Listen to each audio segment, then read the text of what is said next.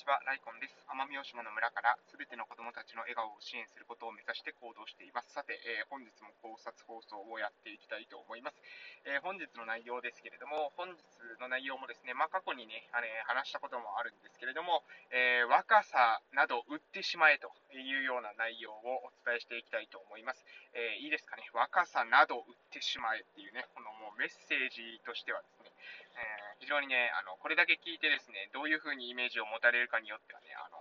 うん、あの、賛否分かれるというか、えー、もうむしろですね、あの嫌だなと、え思われる方の方が多いんじゃないかなという風なメッセージですけれども、えー、これ、どういった意図でですね、若さなど売ってしまえと私が言うのかということまで、えー、理解していただけるといいかなと思います。皆さん、どういう風に今想像されましたかね、え若さなど売ってしまえというこの表現なんですけど、えこれ、まず、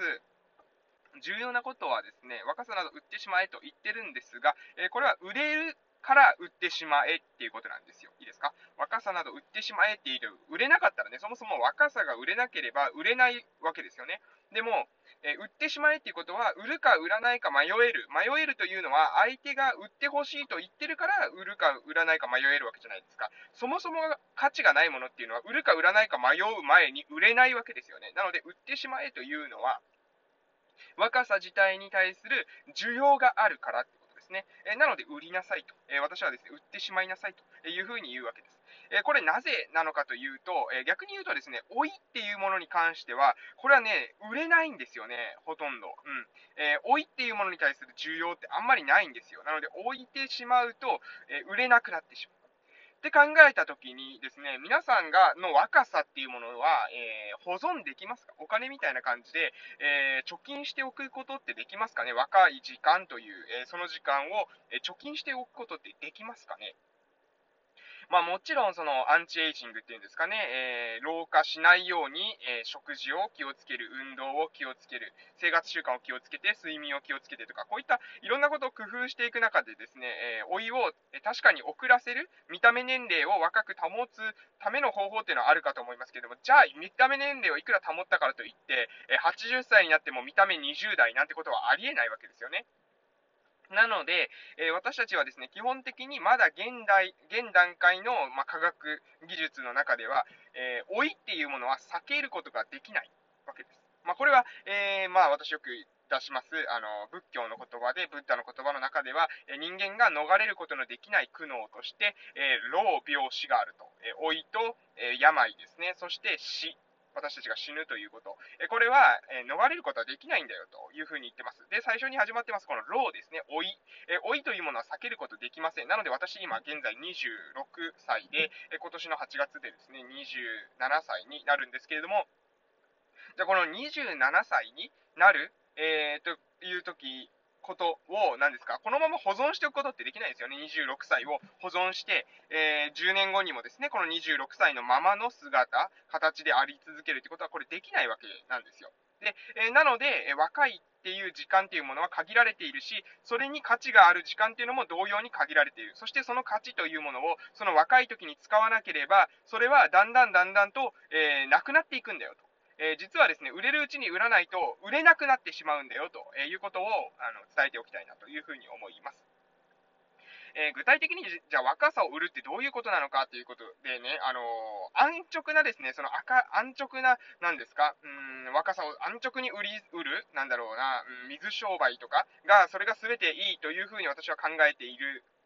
わけではなくて、えー、そうではなくてですね、えー、若さを売るというのはこれどういうことなのかというと、えー、若い付加価値ですね。若いのに、えそんなこと考えてるんだ、すごいとかっていう言葉って私たちって日常的にやっぱり走ってる人いますよね。え若いのにそこまで考えてるの？みたいな。若いのに関心とかですね。えそういったことって日常生活の中で飛び交ってるじゃないですか。えこれなぜ、えこれいい悪いは抜きにして、なぜそういった言葉が出てくるのか。若いのにこう、若いのにこんなにっていうふうに、え、みんなが言う理由、それは、え若いっていうことは未熟である。若いということはまだ、えー、物事を知らない。経験不足であるというふうに、えー、大人たちが思っている。で、それはもしかしたら思い込みかもしれません。えー、大人よりも書籍をたくさん読んでですね、先人たちの知識っていうものを学んでる人はもしかしたら、え若くてもですね、大人よりも膨大な知識量とか、膨大な、え先人たちの経験っていうものをストックしているので、え大人よりもですね、物事のその見方が豊かだったり、えー、洞察がですね、鋭かったりすると思います。しかし、えー、でもですね、社会はそうは思わないんですよ。社会は一般的に経験が、えー、上がっていけばいくほど、年を重ねれば重ねるほど、えその人の経験がね、あの、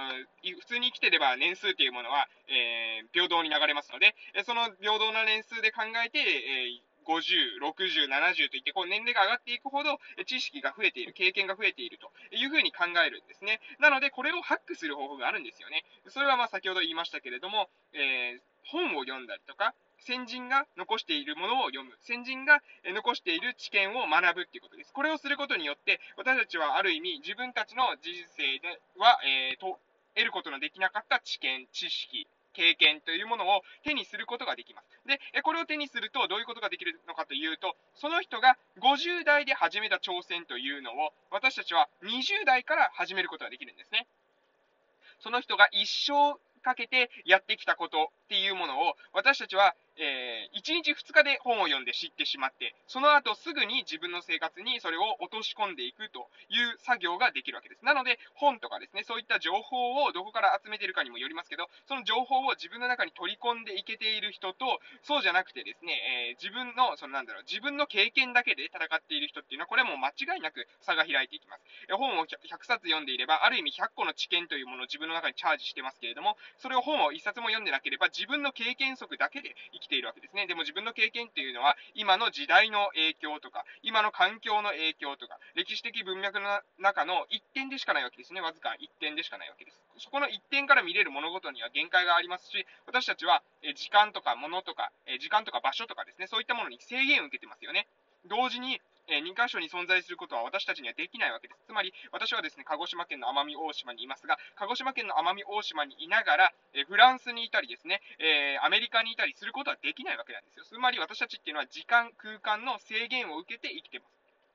で、この時間空間の制限を飛び越える方法が先人が残してきた、えー、本を読んだり、その他の情報収集をして、まあ、インターネットとかでも結構です。え情報収集をするということが重要なんじゃないかな。そして、まあ、人の話を聞くっていうのもいいかもしれませんね。で、そうやって聞いて、知見を蓄えてですね、で、その人たちが50年、50代、60代、えももっと晩年になってやったことっていうのを20代にやってみてくださいってことなんですよ。そうすると、その人たちがですね、練りに練ってきたアイデア、自分の一生をかけて、えー、紡いできた、えー、その